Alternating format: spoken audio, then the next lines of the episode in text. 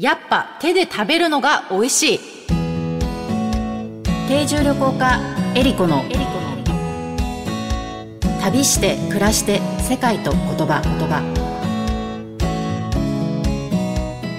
この番組はお菓子の不二家の提供でお送りします。世界各地で現地の家庭に滞在をしている定住旅行家のエリコです。皆さんにとって旅は楽しむものですか？人生を見つめ直すきっかけになるものでしょうか？私にとって旅は暮らすこと。この番組は世界各地およそ50カ国100以上の家族のもとで定住旅行をしてきた私エリコが実際に訪れ定住した国や地域の暮らしを言葉をキーワードにお話ししていく番組です。今回はネパールを旅します。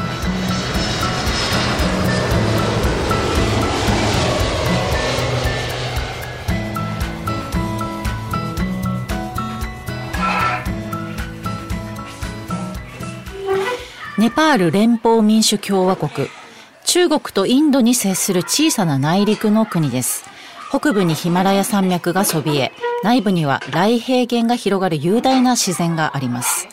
ヒンドゥー教仏教など信仰する多民族が暮らしています。人口およそ3000万人。首都はカトマンズ。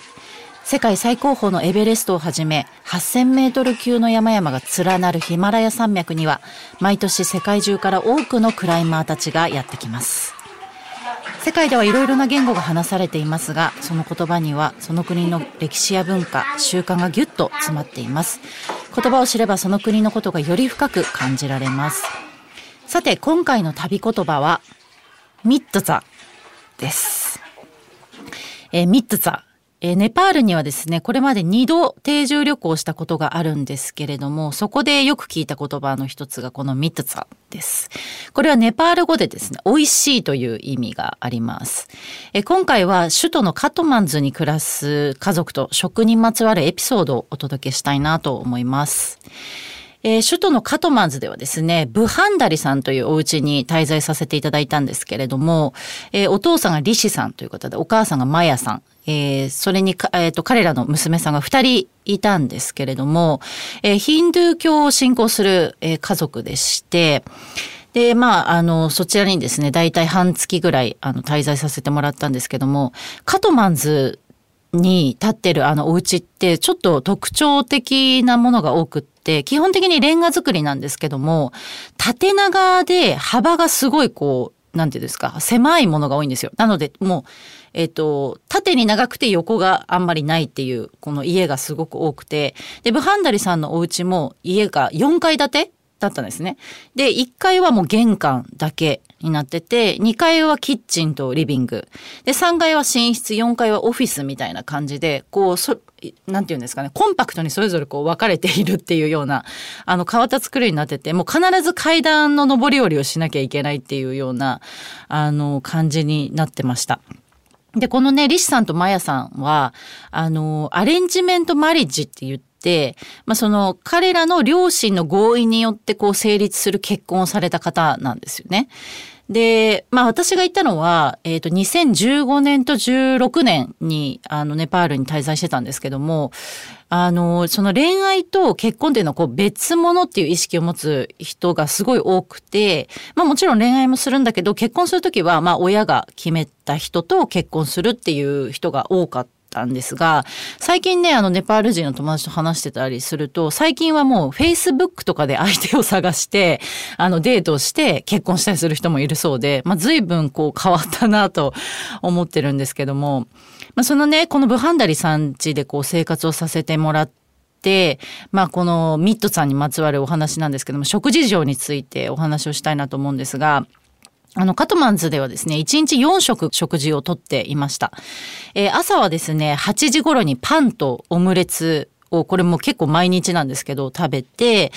で、10時ぐらいに早いんですが、ランチがあります。で、ランチは、あの、ダルバットっていう、あのー、ネパールの主食なんですけども、ダルはカレーって意味で、バットはお米って意味なんですが、まあ、スープカレーに近い食べ物なんですけども、まあ、これにカリフラワーとかほうれん草とかのこう、野菜の副菜がついているものなんですが、まあ、このダルバットのセットが基本的にはネパール人の主食になっていてランチにこの主食を食べるんですね。10時ぐらいなんですけども。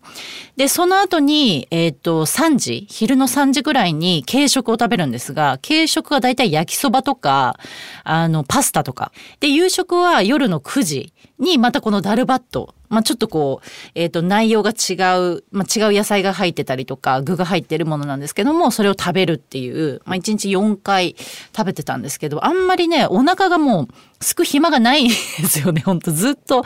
食べてたなっていう気がするんですけど、で、あの、ネパール人ってダルバット基本的に手で食べるんですよ。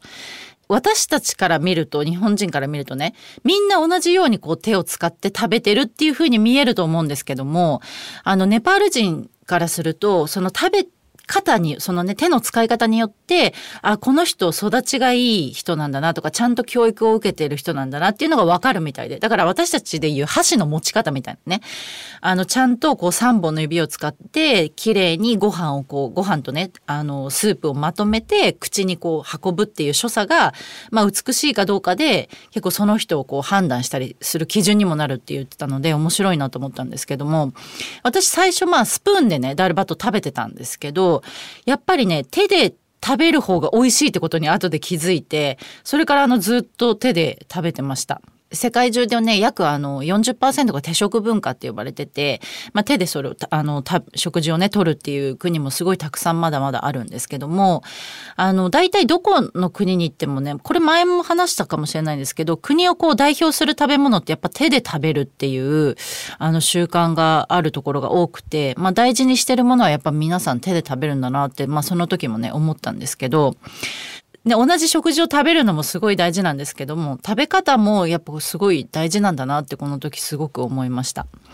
で、このね、鉄食文化以外にも、あの、私たちのその食生活と違う部分っていうのは結構あって、あの、買い物ですね、食材の買い出しが結構特徴的っていうか面白いなと思ったんですけど基本的にその日に使う食材って毎日買い物に出かけてたんですよあのお母さんは。でというのもこれは後で気づいたんですけど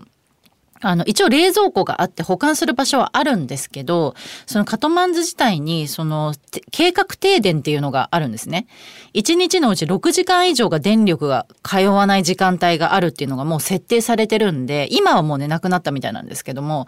やっぱたくさん買い物をしたとしても貯蔵することがやっぱできないんですよね。冷蔵庫にため、あの、置いておけないから、基本的にその日のうちに使い切るも食材をこう買って、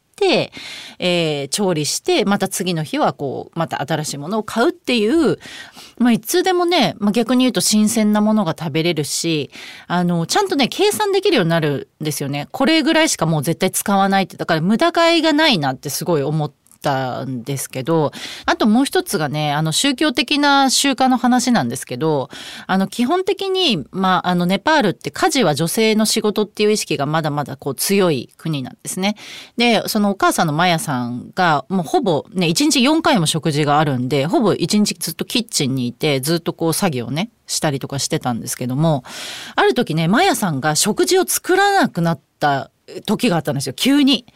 で、その代わりに彼女の妹がやってきて、で、泊まり込みで、住み込みで、毎日そのマヤさんの代わりに食事を作ってたんですよ。で、私、あの、どうしたんだろうと思って、体調でも悪くなっちゃったのかなと思ったんですけど、全然元気なんですよね、普通に。で、まあ、どうしたのって聞いたら、あの、そのヒンドゥー教の、あの、習慣で、まあ、月経中の女性はキッチンに入っちゃいけないっていうルールがあるみたいで、まあ、そういったこともね、全然こう、日本と違うなと思って、すごく、あの、新鮮な、あの、体験をさせてもらいました。で、カトマンズの生活ね、すごい楽しいこともね、たくさんあったし、こうね、違いもいっぱいあって、新しい発見もあったんですけども、結構苦労したことっていうか大変だったこともあって、朝4時にけたたましく寺院の鐘が鳴るんですよ。そこら中で。4時ですよ、朝。で、それが止むと、もうそれで起きちゃうんですけど、で、それが止んだと思ったら、今度ね、近所中の鶏が鳴き出すんですね。で、そうなるともう人がね、起き出しちゃうんで、あのそこからプージャっていうあのお祈りが始まったりとか人々のもう活動が活発になってくるのでもうゆっくり寝られないんですよねだから結構ね寝不足な状態はずっと続いてあのカトマンズで過ごしたっていう思い出があります。旅して暮らして世界と言葉言葉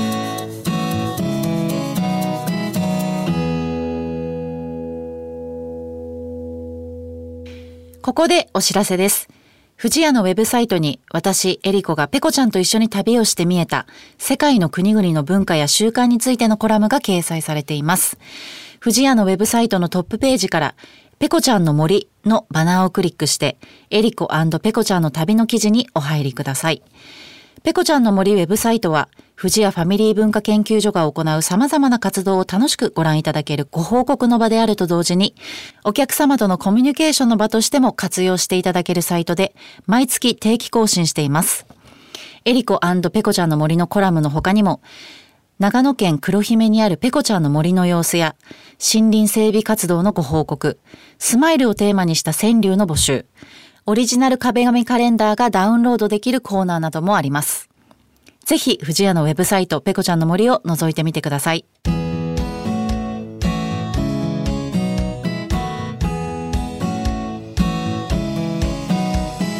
番組では皆様からの質問やコメント、リクエストも大歓迎です。旅についてや海外の暮らしについての質問、あなたの旅への思いなどをお送りください。メッセージの宛先は eri.joqr.net までです。次回の旅の舞台もネパールをお届けします。